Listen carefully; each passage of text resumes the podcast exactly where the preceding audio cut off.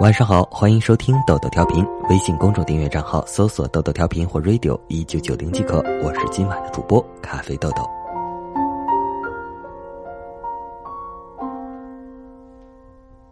提到青春，你会想到什么？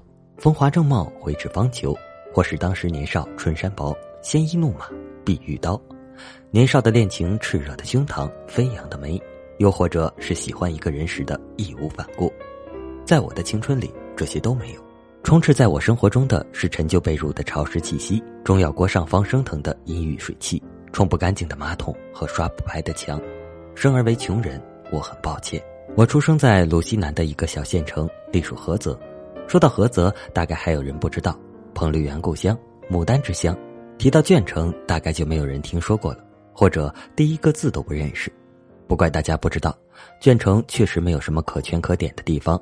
教育落后，收入低，环境差，冬天起雾霾的时候，PM 指数直逼帝都。为什么那么穷的一个地方，环境还那么差？小县城外围都是从发达城市退下来的化工厂，这些化工厂都是排放超标的企业，政府又不能把他们赶走，毕竟几万口子人指着税收发工资呢。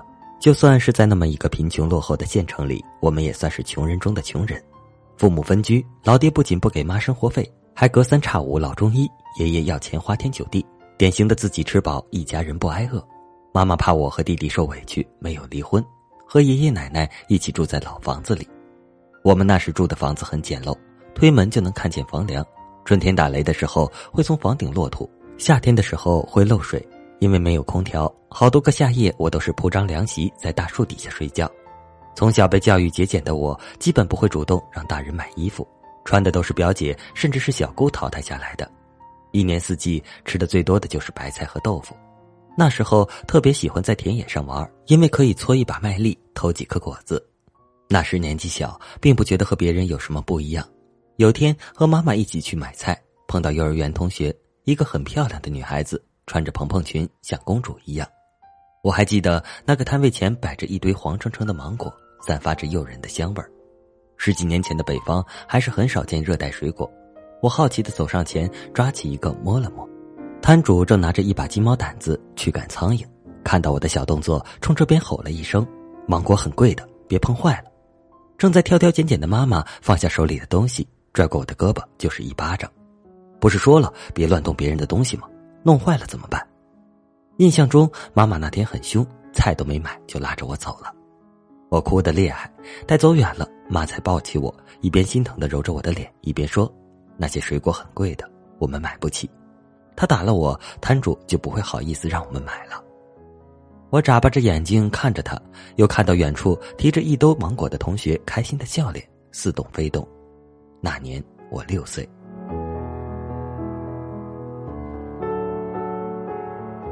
二零零九年，我考上了县一中。那是我生活最窘迫也最难看的时候，我不敢带同学到家里玩，也不敢参加同学聚会。好多人说我孤僻，其实我也不想这样，只是因为穷。我妈在我初二那年下了岗，在一家纺织厂上班，偏偏祸不单行，奶奶又突发脑溢血，哦，爷爷还有糖尿病，那是我们家过得最煎熬的一段日子。妈妈又揽了一份送报纸的工作，每天很早就去上班，还接了穿手链的活一串两毛。很多年后，我跟朋友说起那年的场景，他们都觉得不可思议。这个年代竟然还有工作精确到几分几毛。但是那五百多个日夜，我们确实是这样过来的。初二那年的冬，脚上的棉鞋终于寿终正寝，底断了。妈妈带我去买鞋。那年是二零一零年，全球经济危机余波似乎还没有过去，物价膨胀。我一眼就被种草的那双鞋，我到现在还清清楚楚的记得，五十八块。因为那天我们逛了一下午都没有发现比它更合适我的鞋，所以我连那双鞋的每一条花纹都记得：浅棕色、厚底、手绘的花纹，左脚图案是一个小女孩，右脚图案是一束郁金香。我妈说：“要不就这双吧。”我真的很喜欢，可是又觉得太贵了，五十八块是妈妈当时在沙场一天多的工资，何况妈妈已经两个多月没发工资了。我抹撒着那双鞋的每一朵花朵。妈妈似乎知道我的心思，说：“没事的，你喜欢啊，而且可以穿很久。”我没有再说话。回家路上，我坐在妈的自行车后座上，咬着袖子，眼泪止不住的往下掉。第一次，我觉得贫穷真是让人绝望。像我，只不过想要拥有一点世间的美好，就要如此担惊受怕。为什么？在我想这些的时候，还有许多人仅仅是活着就已经拼尽全力了，又是为什么？也是二零一零年的冬，奶奶病危住院，妈太忙了，医院工厂两边跑，顾不上我和弟弟，就让姥姥照顾我们。弟弟很乖，也很懂事，两个月没有见到妈妈，也不哭不闹。那时候他还不到六岁。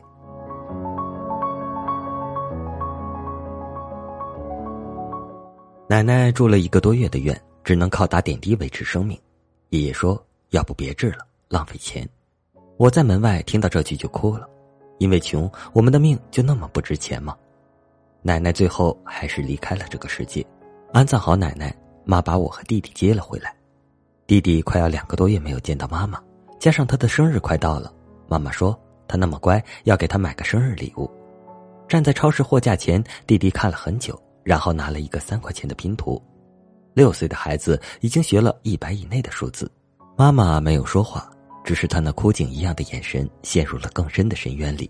回家的路上，因为没有围巾，寒风直往脖子里灌。这个冬天真是有点冷。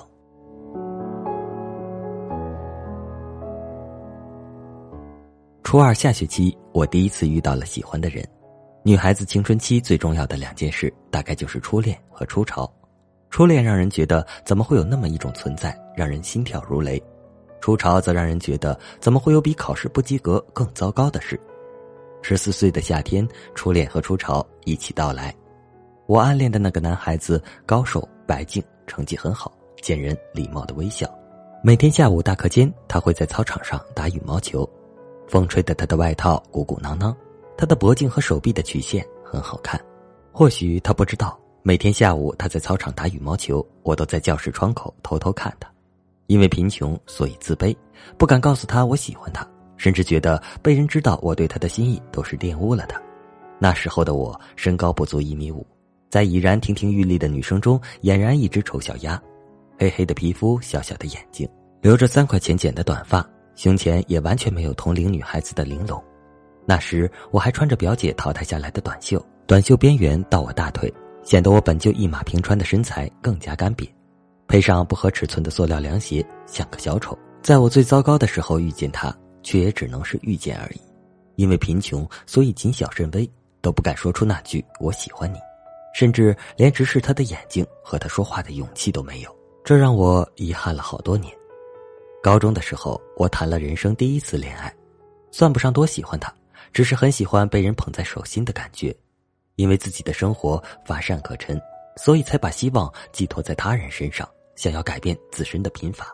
因为没有人真正关注，所以才努力寻找存在感。因为没有亲密的朋友，所以一些滋生在心底的小秘密才开始慢慢扭曲。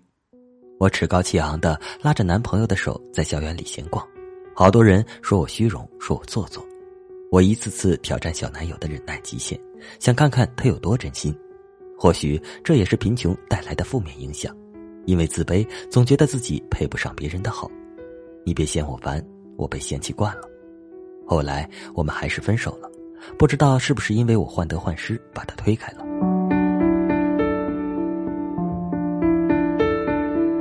高二下学期艺术分流，班主任把我叫到办公室，问我要不要学艺术。以我的成绩，在山东省普文只能走个专科。走艺术的话，或许能去个不错的一本。我嗫嚅着跟班主任说，和家长商量商量。我不是不想学，学费太贵了，一万的学费加上吃住和艺考的费用太多了。我不想让妈妈本就暗淡的眼神更加暗淡。妈妈沉默了好久，从衣柜里摸出一个小包，数出学费给我。我踏上了去西安集训的征途，因为知道学美术的机会来之不易，我每天都画画熬夜到很晚。艺术生真的是高消费，每次买一堆新的燃料就要几百元。每当这个时候，我都很难过的，不知道怎么向妈开口。学完艺术家，当我再一次打电话跟妈说要交学费的时候，电话那头沉默了好久，半晌，他试探着问：“要不咱别学了吧？”我心肌劳损加重了，不能干重活了。他的小心翼翼让我心里刀剜一样的疼。我没哭，第二天就告诉班主任我不学美术了。然后看着小镇被低低的电线框住的天空发呆。艺考成绩出来了，他们都去了不错的学校，班主任觉得很可惜。以我的成绩走个不错的美院不是问题，我只是笑笑，什么都没说。因为贫穷，我不敢买心仪的鞋子；因为贫穷，我不敢说喜欢；因为贫穷，我不敢追求很好的结果。看着天边夕阳一寸寸消翳在地平线，我感到累了，似乎对生活失去了期待。说真的，贫穷能带来什么呢？未雨绸缪、精打细算、吃苦耐劳这些吗？不，于我而言，贫穷是弊大于利的。小气、浅陋、无知、粗鄙、孤傲、过分强调的自尊心、极度敏感的玻璃心，想要拥有更好的生活却积重难返的无力感，因早会习得的市井俗气，过早的对金钱产生的过分甚至扭曲的崇拜，还有深入骨髓的自卑感，那是无论用多昂贵的化妆品、多大牌的包包、穿多华丽的衣服都掩盖不了的，它会如影随形，跟随你的一生。好吧，说到这里就太负面了。勿以往之不谏，知来者之可追。以后真的要好好努力，生个女儿一定要富养，尽力给她最好的，带她学习琴棋书画，带她用双脚丈量山山水水，让她学着开怀大笑，坦荡的爱让她招摇着美丽，活得丰盛或庄重。若我有一个女儿，我会告诉她：你要爱荒野上的风声，胜过爱贫穷和思考。最最重要的是。永远不要为了贫穷放弃自己喜欢的男孩和渴望追求的梦想。今年是最后一批九零后的成年礼，再见十八岁，再见青春。再见十八岁，